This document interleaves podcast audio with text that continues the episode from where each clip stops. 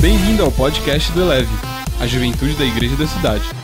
Você vai ouvir agora uma mensagem de uma de nossas celebrações. Ouça de coração aberto e deixe essa palavra elevar a sua vida. Então, última mensagem da série Viver para Valer. Justamente nesse tempo em que a gente vê falar tanta coisa a respeito de gente que desiste da vida, nós celebramos a vida em sete celebrações, seis semanas, e essa é a última semana. Lemos o livro Uma Vida com Propósitos, tivemos muitas ações extra culto, como o nosso piquenique no, no parque. Quantos foram no piquenique no, no quarto? Que é isso aqui, gente? No parque da cidade. Quantos foram no piquenique aqui? Teve uma galerinha que foi. Teve gente que foi só com a fome, Deus te abençoe. Se uniu a algum grupo, né? Mas deu tudo certo. E a gente pôde ter ali 1.800 pessoas no parque da cidade. A gente teve muita coisa acontecendo nesse tempo, como o batismo que está acontecendo hoje e amanhã, as células que viveram também essa ênfase, a leitura do livro e assim vai. E nesse tempo, o que nós aprendemos? Que nós temos um centro para a nossa vida que é a pessoa de Jesus, a pessoa de Deus, que é a adoração. Entendemos que adoração não é um estilo, adoração não é música.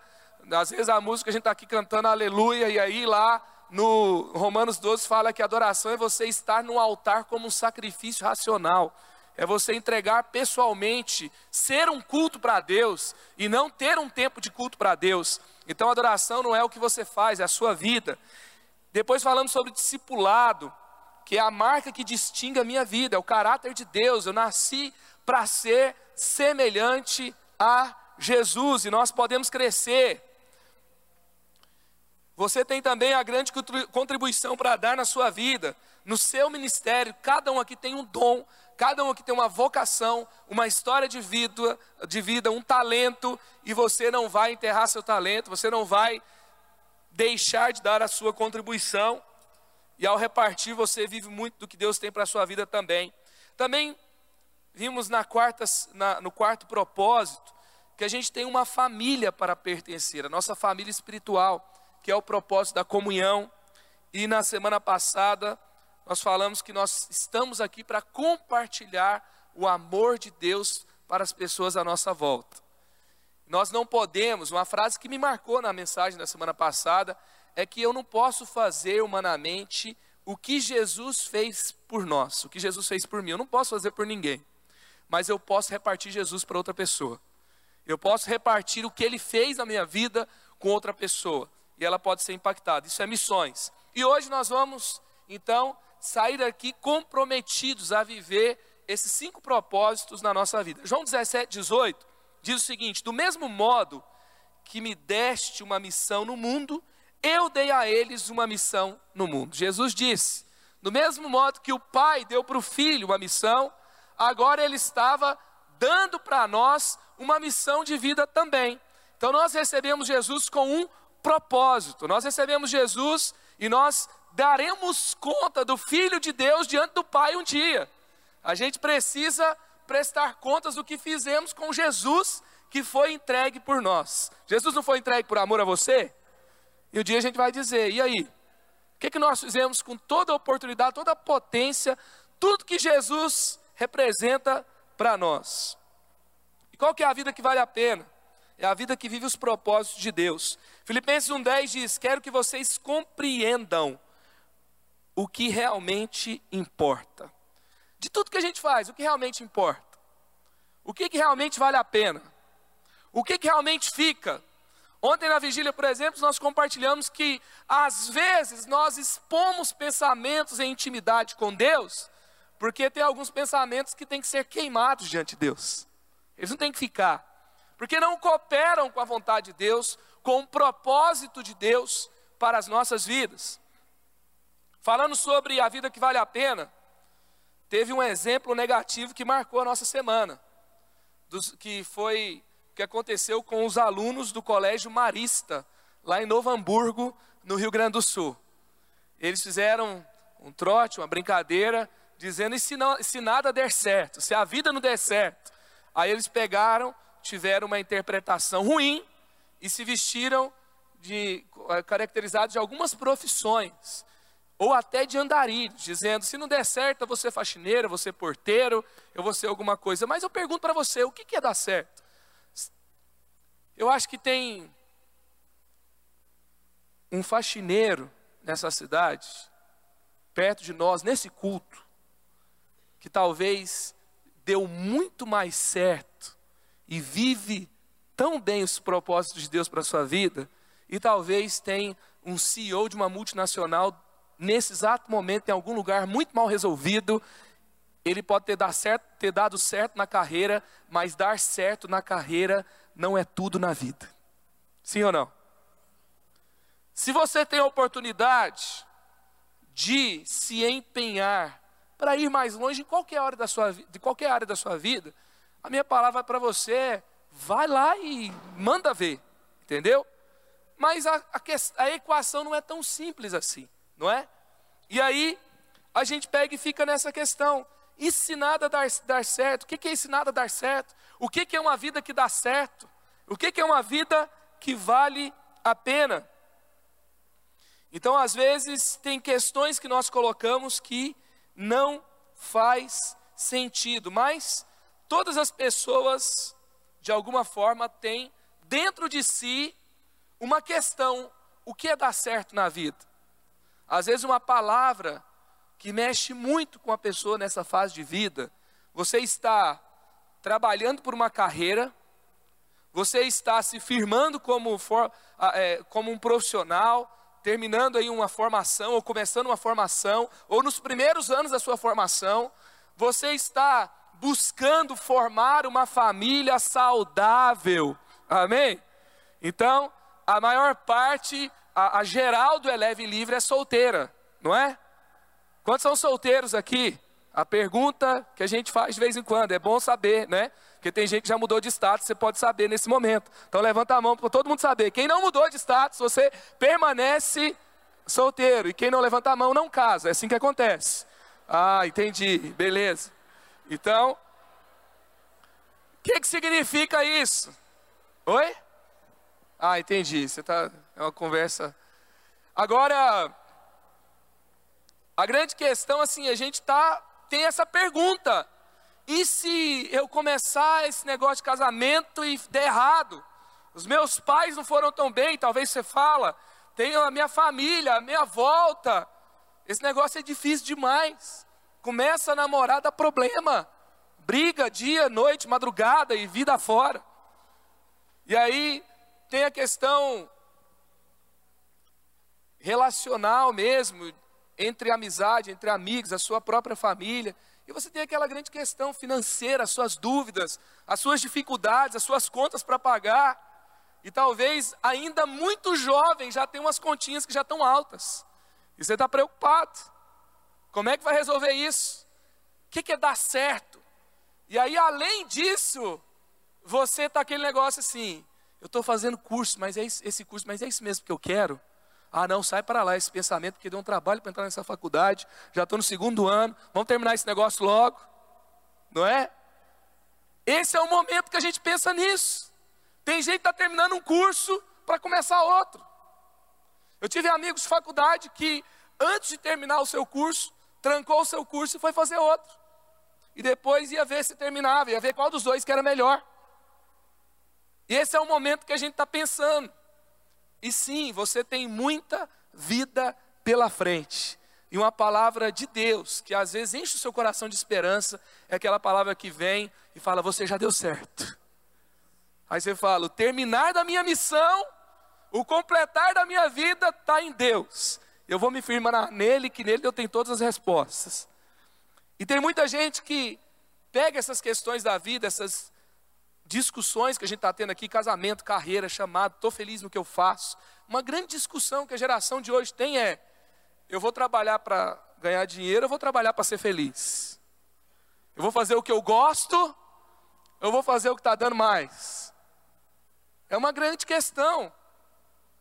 E eu acredito que Deus está. Você acha que Jesus ele fazia uma pergunta? Assim, Jesus com 13 anos de idade, ele estava andando assim perguntando: o que eu vou ser quando eu crescer? Você acha que ele vivia assim?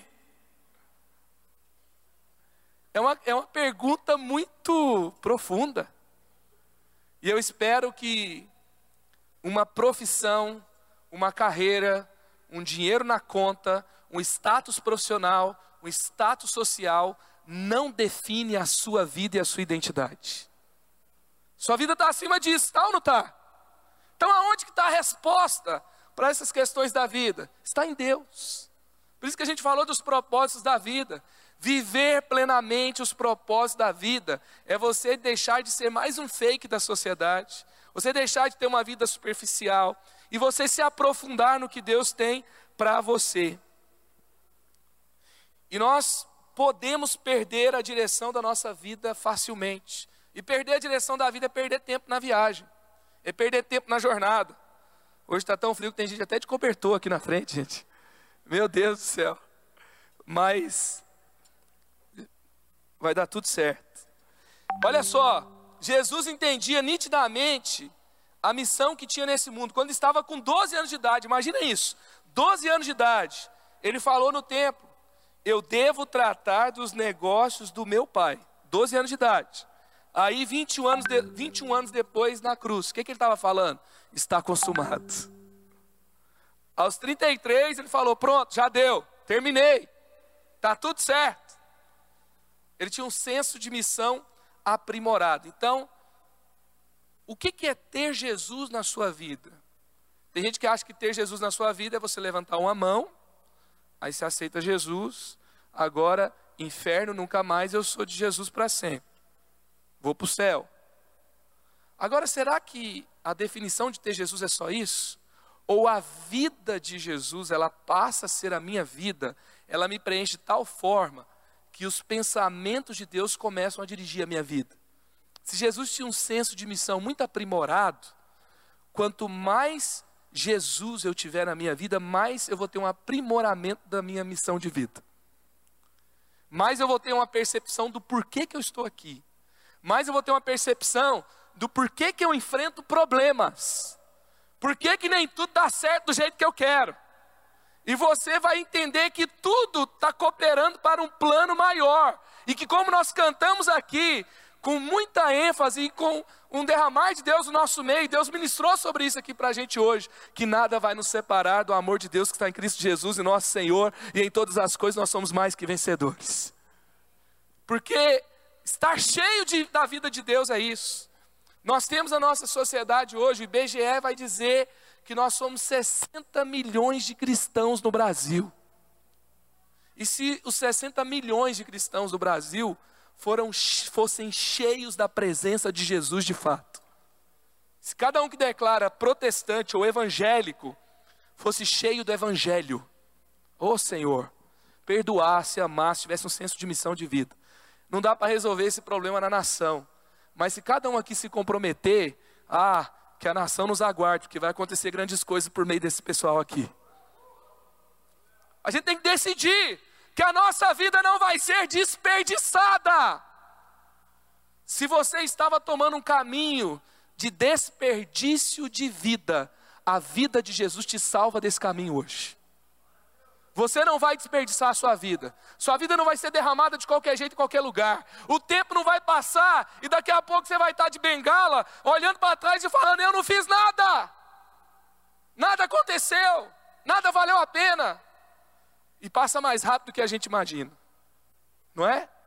Passa muito rápido. E nós precisamos ter esse senso de uma vida que vale a pena. Se falhar em cumprir a missão de, que Deus lhe atribuiu, você terá desperdiçado a sua vida. Atos 20, 24. Olha o senso que Paulo tinha. Mas eu não dou valor à minha própria vida. O importante é que eu complete a minha missão e termine o trabalho que o Senhor Jesus me deu para fazer. E a missão é essa: anunciar a boa notícia da graça de Deus. O que é uma vida em que Jesus fala para nós: olha, o propósito da vida não é ser centrado em você mesmo. É meio que Deus dizendo assim: existe a vida além do seu próprio umbigo. Às vezes você está tentando ser feliz, exigindo que todos os seus sonhos, todas as suas vontades sejam satisfeitas. E Deus vai satisfazer você quando você compartilhar aquilo que Ele te deu para outras pessoas. Você compartilhar a sua missão de vida e você celebrar a vida dele em você, mas você ter esse caminho para compartilhar a sua missão de vida. Então, a vida que vale a pena, primeiro, percebe o privilégio de uma missão muito maior do que a própria vida. A vida que vale a pena percebe o privilégio, o presente, a oportunidade de uma missão muito maior do que a própria vida. 2 Coríntios 5,18: Todas essas novas vêm de Deus, que nos trouxe de volta a si mesmo por meio daquilo que Cristo Jesus fez, e nos deu o privilégio de insistir com todos para que se tornem aceitáveis diante dele e se reconciliem com ele. Amém? Quando você vai falar de Jesus, você não percebe que você está insistindo com alguém? Não é mais ou menos isso que acontece? A Bíblia está dizendo que isso é um privilégio. É um privilégio, sabe por quê? Porque aquele que disser sim para Jesus, ele não simplesmente vai ter uma vida melhor, vai, vai ter uma paz. Quando eu vejo aqui o Street com a esposa dele aqui hoje, sendo batizados, e eu lembro do momento que eu encontrei com eles lá em São Paulo, eu olho para eles e falo assim: olha, aconteceu muita coisa boa na vida deles. Eu vejo paz, eu vejo algo acontecendo e eles crescendo num propósito que Deus tem. A gente costuma falar que as pessoas ficam até mais bonitas, as pessoas melhoram, há esperança para todos, né? Aí você está andando, você está caminhando com Deus, isso é muito bom, mas além disso, esse efeito dura muito mais do que essa vida efêmera aqui, essa vida curta, passageira, porque nós veremos essa pessoa na eternidade. Depois da insistência, vem uma decisão e depois da decisão, vida eterna. Amém? É algo maior do que a própria vida. Às vezes a gente está gastando toda a nossa vida em coisas que ficam aqui. Você já ouviu isso? Esse conceito a gente ouve, talvez, já há muito tempo. E é o momento que nós precisamos tomar essa decisão. William James disse: o melhor aproveitamento da vida consiste em gastá-la a favor de alguma coisa que dure mais que a própria vida.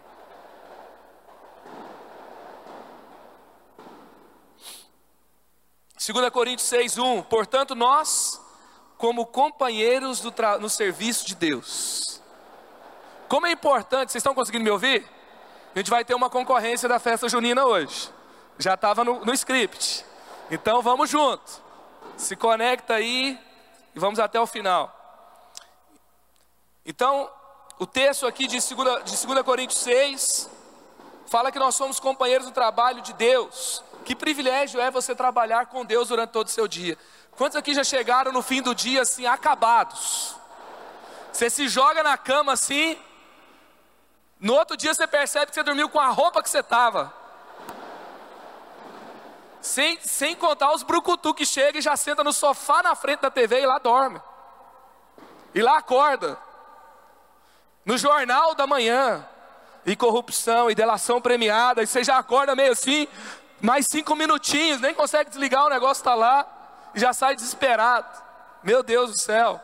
Às vezes, a jornada de cada dia é uma jornada muito difícil, mas e se no final de cada dia, cada dia, todos os dias da nossa vida a gente chegar, e aí você se joga naquela cama no final do dia, e aí você bota a sua cabeça no travesseiro e você fala assim: é, eu estou cansado, mas eu estou feliz, porque hoje eu trabalhei duro no serviço de Deus para que o reino de Deus avance sobre a face da terra. Tem gente que recebeu o Senhor, tem gente que está melhor agora, tem gente que recebeu o amor de Deus e pronto. Meu Deus do céu. E se você chegar no momento que você falar assim: olha, aquela pessoa do meu trabalho, depois desse tempo que eu orei por ela, depois desse tempo que eu caminhei perto dela, eu vou vê-la na eternidade para sempre. Ela não vai mais para o inferno. Tem um barulho acontecendo aí. Às vezes o barulho lá fora que não nos deixa dormir é o barulho de uma vida sem propósitos. Gente, a gente vai se desgastar em alguma coisa, vai ou não vai? A gente vai Tem muita coisa que vai ganhar o nosso tempo, a nossa atenção. Eu me lembro quando eu trabalhava numa empresa de design, e aí eu me lembro de fazer a identidade visual para as raves da cidade. Cara, eu fazia reunião com os caras para definir como é que o negócio ia acontecer. Os caras chegavam ali cansados, olho fundo, virando noite, para trabalhar em prol de uma festa. E que assim, na cabeça deles, eles estão proporcionando momentos bons para as pessoas, momentos de diversão. E na cabeça deles, eles estão querendo ganhar algum dinheiro também. E aí, no final de tudo, sabe, uma das pessoas que foi proprietária de um empreendimento que acontecia aqui nesse terreno antes da gente entrar, sabe por que, que ele entregou a vida dele para Jesus? Porque ele olhou para os lados, aqui acontecia rodeio show, e aí era uma bebedeira do começo ao fim, uma pessoa foi assassinada aqui, todo mundo bebendo, chapando, e ele falando: para que eu estou dando o meu trabalho, aonde eu estou ganhando meu dinheiro, aonde eu estou perdendo sono, aonde eu estou investindo no hall da minha vida? E aonde os meus filhos estão me vendo crescer. Ele tinha o retorno, ele estava profissionalmente bem, ele estava financeiramente bem, ele tinha a família dele, mas tinha um barulho lá fora que não deixava ele dormir. Eu pergunto para você: você dorme em paz? Você termina e fala assim: Uau, vale a pena.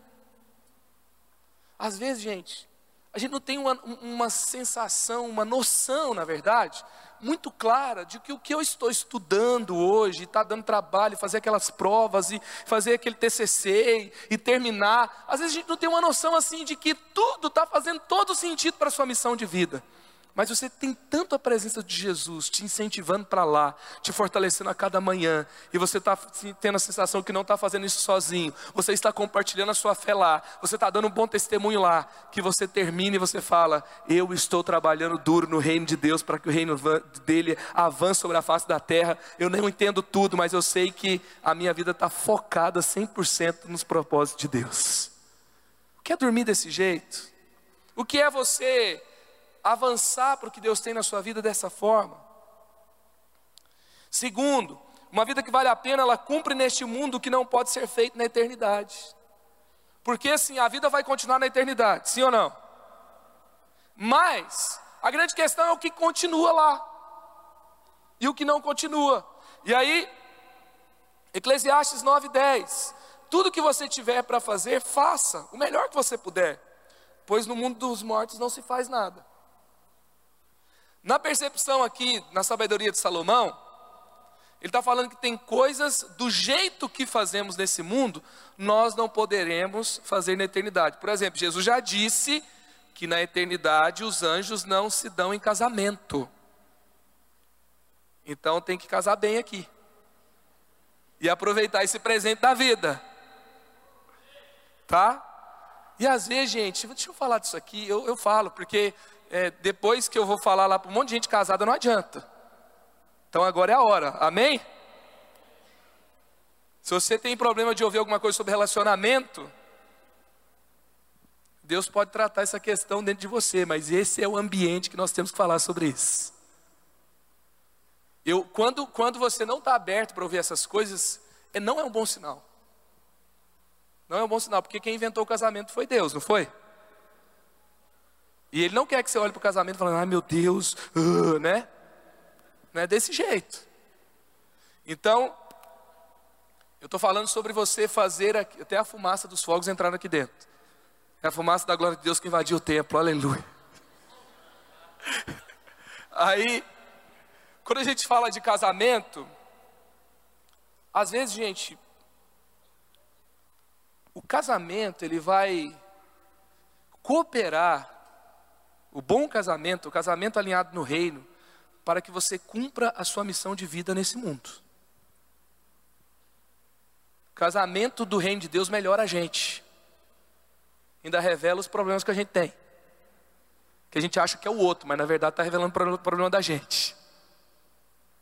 E além disso, às vezes, as dificuldades para se chegar a um casamento, ali as questões que a gente lida dentro da gente, às vezes é uma dificuldade da gente escolher ser feliz, uma dificuldade da gente perceber o nosso momento de vida, uma dificuldade de levarmos algumas questões mais para a cruz e para Jesus e permitir que Ele trate, mais rapidamente, inclusive.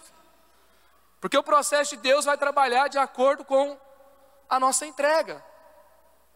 Eu não estou dizendo que isso, é, se, se, se, não acontecer o casamento, é porque está tudo avacalhado. Não, estou dizendo isso não. Mas estou dizendo que às vezes fica emperrado em coisas que Deus resolve muito rápido. Sabe? fica emperrado, depois vai ficar velhinho e falar assim: Meu Deus, como era bobo. Não casei com aquela menina porque eu achava que o narizinho dela era meio assim. Ah, eu ficava, ficava cheio, cheio de menina linda, cheirosa, extraordinária no Eleve Livre. E eu ficava falando: aqui não tem ninguém para mim. Sabe?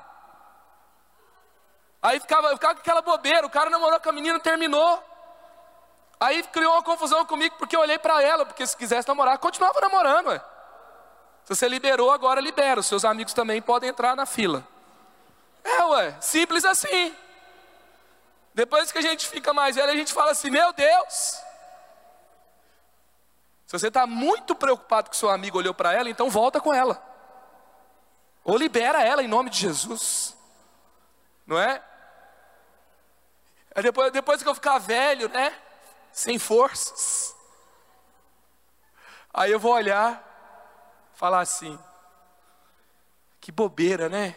Era louco por ela ficar falando, não, só amizade. Só amizade. Não dá. Né? Então, você pode cumprir nesse mundo que não pode ser feito na eternidade. E também, e o mais importante, na verdade, na eternidade a gente não vai poder falar de Jesus para as pessoas. E isso muda de fato a vida das pessoas. E nós temos que fazer isso porque o compartilhar a nossa fé é uma questão que tem prazo de validade. Então nós temos que ter esse senso de urgência. Por isso Colossenses 4, 5 fala que sejam sábios na sua maneira de agir com os que não creem e aproveitem bem o tempo que vocês passarem com eles. Aproveitem bem o tempo que você passar com não crente. Toda vez que você está com não crente é uma oportunidade de testemunhar a sua fé. Gente, por isso que nós nunca vamos permitir que essa igreja, que esse culto seja um culto só para crente. Não dá, o dia que for um culto só para crente, a gente está perdendo oportunidades de fazer algo que a gente não pode fazer na eternidade. Terceiro, vive no amor que supera o medo. João, 1 João 4,18, no amor não há medo. O amor que é totalmente verdadeiro afasta o medo. Portanto, aquele que sente medo não tem seu coração no seu coração um amor totalmente verdadeiro. Ou seja, se o meu medo de ser criticado, quais são os medos quando a gente fala de Jesus para as pessoas?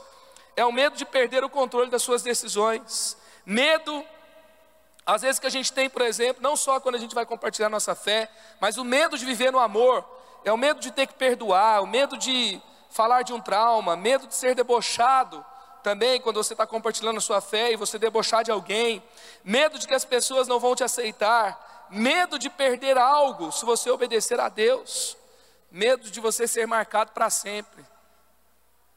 Na sua, até o fim, até o último ano da sua faculdade ou no seu trabalho, do cara fanático, esquisito, crente, doido. São medos que as pessoas têm, sim ou não? Então, se o seu medo for maior do que a sua decisão, da sua vontade, do seu ímpeto de compartilhar a sua fé, significa que você não amou Jesus o suficiente ainda. Significa que essa vida não é tão importante assim. E a vida que vale a pena vai romper com medo. Em nome de Jesus, você vai compartilhar sua fé como nunca antes na sua vida. Essa noite, essa semana, em todo o tempo. Nós vamos em breve relançar o Leleve Resgate. Vamos viver coisas novas. Nós entendemos que já deu um tempo daquela abordagem. Deus vai revitalizar essa abordagem para nós. E vamos viver coisas novas que Deus tem para nós. Então o amor não te dá outra escolha senão obedecer a Deus. Olha o Oswald Chambers, o que, que ele fala essa semana. Se você acredita em Jesus, não deve passar todo o seu tempo dedicando-se nas águas tranquilas da Bahia, cheia de alegria, mas sempre amarrado às docas. Deve deixar o porto para trás, alcançar as águas profundas de Deus e aprender e começar a aprender por conta própria. Amém? Quarto, você compartilha a sua mensagem de vida. 1 Tessalonicenses 1,4. A vida de vocês ecoa a palavra do Senhor. As notícias sobre a sua fé são conhecidas. Já não temos mais nada a dizer. Vocês são a mensagem. Amém? O seu testemunho é a mensagem de Jesus? Se você vive plenamente os propósitos de Deus, a sua vida será um testemunho da vida de Jesus. Mude. De 100 homens, um lerá a Bíblia, 99 lerão o cristão. De 100 homens, um vai ler a Bíblia, 99 vai ler quem? Você, que tem que ler a Bíblia, né?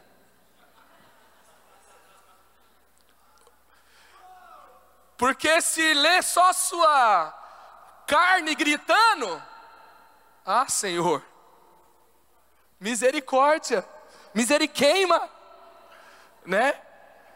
Não dá. Se vê só nossa carne dando piti.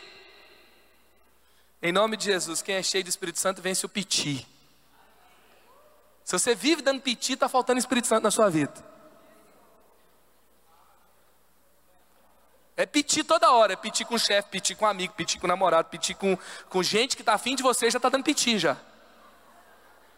Pitizeiro, pelo amor de Deus. Não dá. Que o nosso testemunho seja uma vida abundante, sem escassez. Sabe, uma vida que perdoa, que ama, que supera. Não estou dizendo que quem é cheio de Jesus não pode ficar triste, não pode ficar mal, não passa dias difíceis. Uma coisa é ficar triste, outra coisa é dar piti. Certo?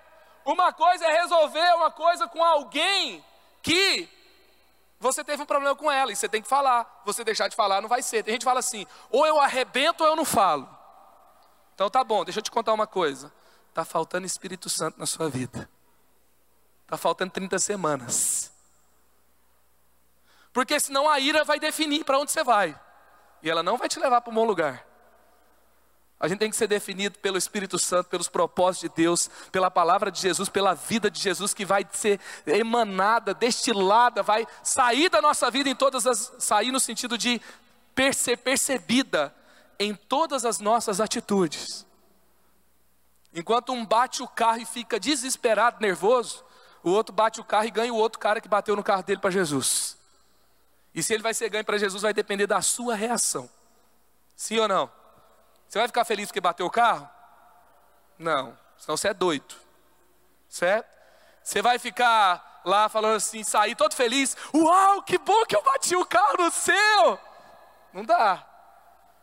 Mas a sua forma de lidar com essa situação vai transmitir Jesus, a sua paz, a sua, o seu valor por vidas maior do que o carro. Uma vez eu bati o, o meu carro, o carro do meu carro não, pior, quando a gente tem 19 anos a gente bate o carro do pai.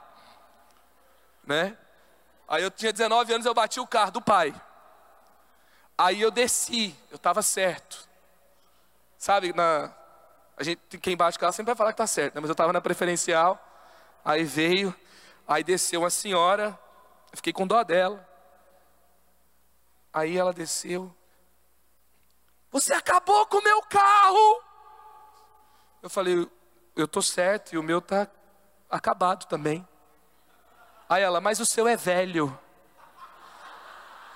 Ô oh, Jesus, amado. e o meu eu acabei de tirar da concessionária. A minha vontade é ela te falar: você tem um carro novo, mas não sabe dirigir, então volta para a concessionária. Mas eu, tá bom. Deus te abençoe. Né? Senhor, é nessa hora que Jesus ou ele aparece, ou você fica sabendo que não tem nada de Jesus lá dentro. É ou não é? É aí que as pessoas vão ler a Bíblia, entendeu? Sejam calmos, sejam sábios no procedimento para com os de fora, não é? É aí que a gente vai ver sobre a paz que excede todo o entendimento. Olha, a pessoa vai lá e fala assim: rapaz, a pessoa está em paz. Porque teve uma hora que ela parou e pensou na besteira, né? Pô, eu, eu tô errado, ainda falei que o carro do menino é velho. Mas ele foi tão bonzinho. Aí a paz que excede o entendimento falou de Jesus. Porque Jesus, ele é a paz que excede todo entendimento. Amém? Jesus é o perdão, Jesus é o amor, e ele vai ser transparecido por meio desse testemunho. Então, cheios do Espírito Santo, vivendo os propósitos de vida, e você compartilhando a sua fé. E às vezes, gente, deixa eu te falar uma coisa. Compartilhe o seu testemunho de vida. Quantos aqui já escreveram sobre o momento que você aceitou, sua, aceitou Jesus na sua vida? Deixa eu ver. Quantos já escreveram? A igreja tem até um incentivo, vidas transformadas. Tem gente que me para e fala assim, pastor, meu sonho é compartilhar meu testemunho lá no Vidas Transformadas. E assim, além do seu inventário, é você escrever sobre falar de Jesus. Sabe por quê? A gente viu aqui que 5% escreveu seu testemunho. O seu, é mais fácil você relatar história do que explicar princípios. E com a sua história, com o seu testemunho de vida, você vai falar seu, das suas lições, das suas paixões devocionais, e assim vai. Um testemunho contorna as defesas intelectuais. Tem, não tem gente que resiste à sua fé? Um testemunho contorna as defesas intelectuais de muitas pessoas, porque elas já se converteram a você, mas não se converteram a Jesus ainda. Então eles estão dispostos a te ouvir. Aí quando você fala, ela recebe, aí ela pega e dá um, dá um espaço para Jesus entrar. E por último, você entrega toda a sua vida aos propósitos de Deus. Como essas como pessoas que foram trazidas da morte para a vida, entreguem-se completamente para que Ele use vocês. Amém? Se render a Jesus não é você dizer que agora você é da tribo dos crentes. Se render a Jesus não é passar a ouvir música gospel.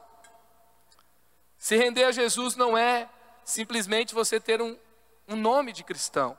Se render a Jesus é que agora, como está escrito aqui no texto, entreguem-se completamente a Deus para que Ele use vocês. É 100%, é uma entrega completa.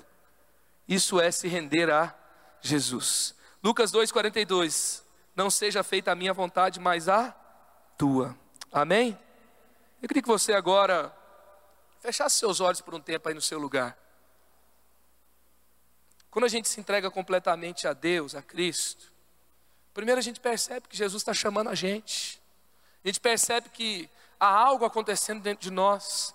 E a gente fica naquela luta dentro, mas será que eu entrego? Será que eu não entrego? Daí vem um monte de sofisma, um monte de conceito na sua cabeça, um monte de coisa que a gente falou em alguns lugares, e vai, não vai. Eu era crítico de igreja, crítico de púlpito, crítico de pregador, crítico às vezes até da Bíblia. E um dia Jesus me atingiu além das, das minhas defesas. E Jesus começou a fazer sentido além da, do intelecto. Jesus começou a fazer sentido porque a vida dele me alcançou e fez sentido para mim. E eu poderia então ter resistido e ter continuado nos meus pensamentos, nas minhas ideias mas eu me rendi. O que, que eu posso falar dessa decisão? Foi a melhor decisão da minha vida. Às vezes é uma luta muito grande no momento que você está tomando a decisão de entrega da sua vida para Jesus. É se render completamente a Deus. Tanta coisa vai mudar a partir desse tempo. Aí às vezes eu converso com algumas pessoas e falo assim, pastor, eu estou esperando resolver isso para eu ir para Deus. Eu quero te dizer uma coisa. Se eu tivesse que resolver todas as minhas tranqueirices e problemas, antes de eu ir para Deus, eu estava lá até hoje. Mas porque eu vim para Deus, Ele me ajudou a resolver minhas, minhas, minhas coisas erradas, minhas dificuldades. Eu não preciso resolver minhas coisas para ir para Deus, eu preciso ir para Deus para resolver minhas coisas. Às vezes a mensagem de Jesus faz todo sentido para nós, mas a gente não consegue viver. Não tente viver sem se entregar. Não tente viver sem permitir que Ele seja a sua vida. A experiência de Jesus, de caminhar com Jesus é essa. Ele me leva a viver o que Ele tem para mim. Ele me leva até a conseguir obedecer. E esse é o caminho da vida de Deus em nós.